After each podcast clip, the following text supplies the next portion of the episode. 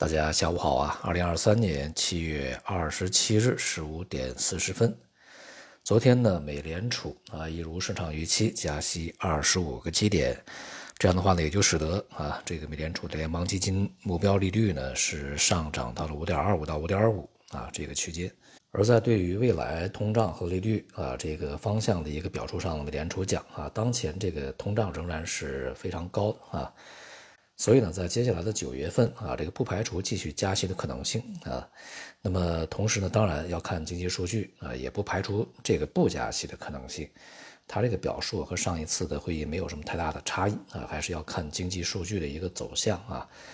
但是呢，对于何时降息，美联储的表述是相当明确的啊，就是认为合适的时候我们会降息的啊。但是有一点肯定，就是在今年之内不会去降息啊。这也是再次给市场的予以这个呃泼冷水或者是警告啊。同时呢，美联储还是呃强调未来呢通胀这个走低啊，还是要有一个漫长的过程。而且这个过程呢，那么看起来啊，必须有两个方面来去配合才能实现啊。一个方面呢，就是经济增速要低于潜在的平均增速，也就是经济啊，呃要下滑甚至衰退啊。第二个呢，就是劳动力市场。这个失业率要上升啊，才有可能会抑制当前的一个通胀水平。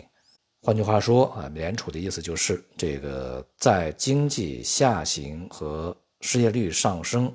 之前啊，这个通胀预计不会明显的下行。那么也就意味着美联储这个加息进程或者是利率停留在一个比较高的一个时间的这个呃长度呢，就不会停止啊。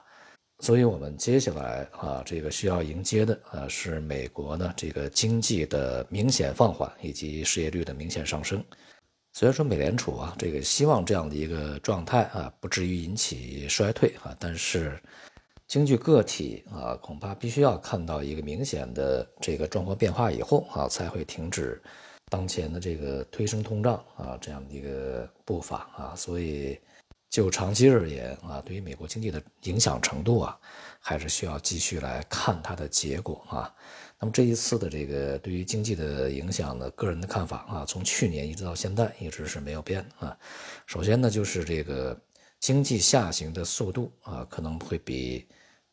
之前任何一次危机都会慢一些啊，会有序一些，它不是一个突然间的崩溃式的下跌啊。但是第二个，正因为是一个趋势性的下行，啊，这种这个逐渐的下行，对于长期经济的影响，啊，反而要大于危机的影响。啊，因为危机啊来了以后，一下子它就充分表现出它的影响，同时也会被市场消化掉，啊，然后这个经过剧烈的颠簸以后，啊，找到它的底部，啊。但是呢，如果是经济的经济的下行是我们所谓的像，呃，金融市场里面的阴跌，啊。那恐怕见到底部就很难说是一个这个在什么位置啊，或者说很难说是一个多长的时间啊。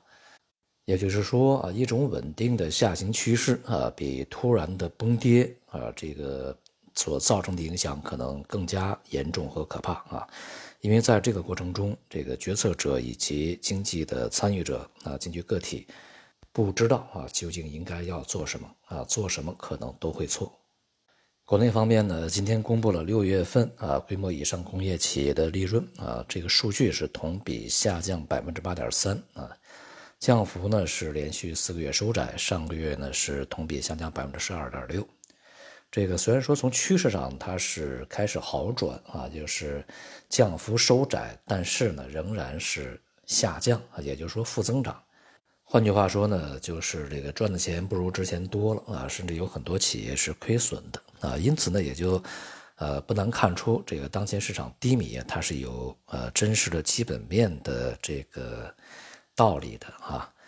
因为你做股市的话啊，是需要上市公司的盈利这个逐步去增长的啊，别管它是稳定增长还是大幅增长，它总是要往上走，股价才能够往上走啊，如果盈利开始下滑。那股价的上行就没有道理了啊，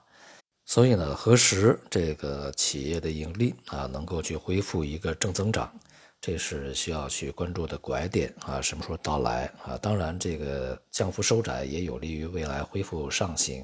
但是现在仍然是负增长啊，所以我们需要看到整个的经济政策对于这个整体经济啊，当然最终就是上市企业嘛，啊，整个的增长带来一些好处。在这种趋势啊明朗的情况之下，资金去买入呃股票啊上市企业才有它的道理啊。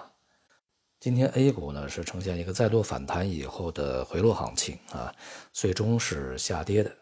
显示呢在上方的抛压是比较沉重的啊。由于未能在这个前期会议内容的刺激之下啊，市场一鼓作气的向上突破一些这个阻力位置啊，所以说未来对于市场整体的运行啊，仍难言乐观。无论是经济还是市场啊好转，人气的这个恢复啊，仍然需要更多的证据啊，或者说更多的支持条件出现啊才可以。目前呢，仍然是处于一个相对啊比较疲软的防御状态。并且呢，仍然不能够消除啊再度震荡下行的这种风险，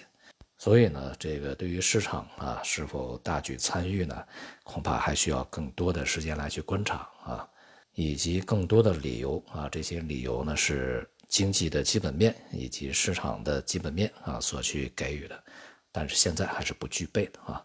好，今天就到这里，谢谢大家。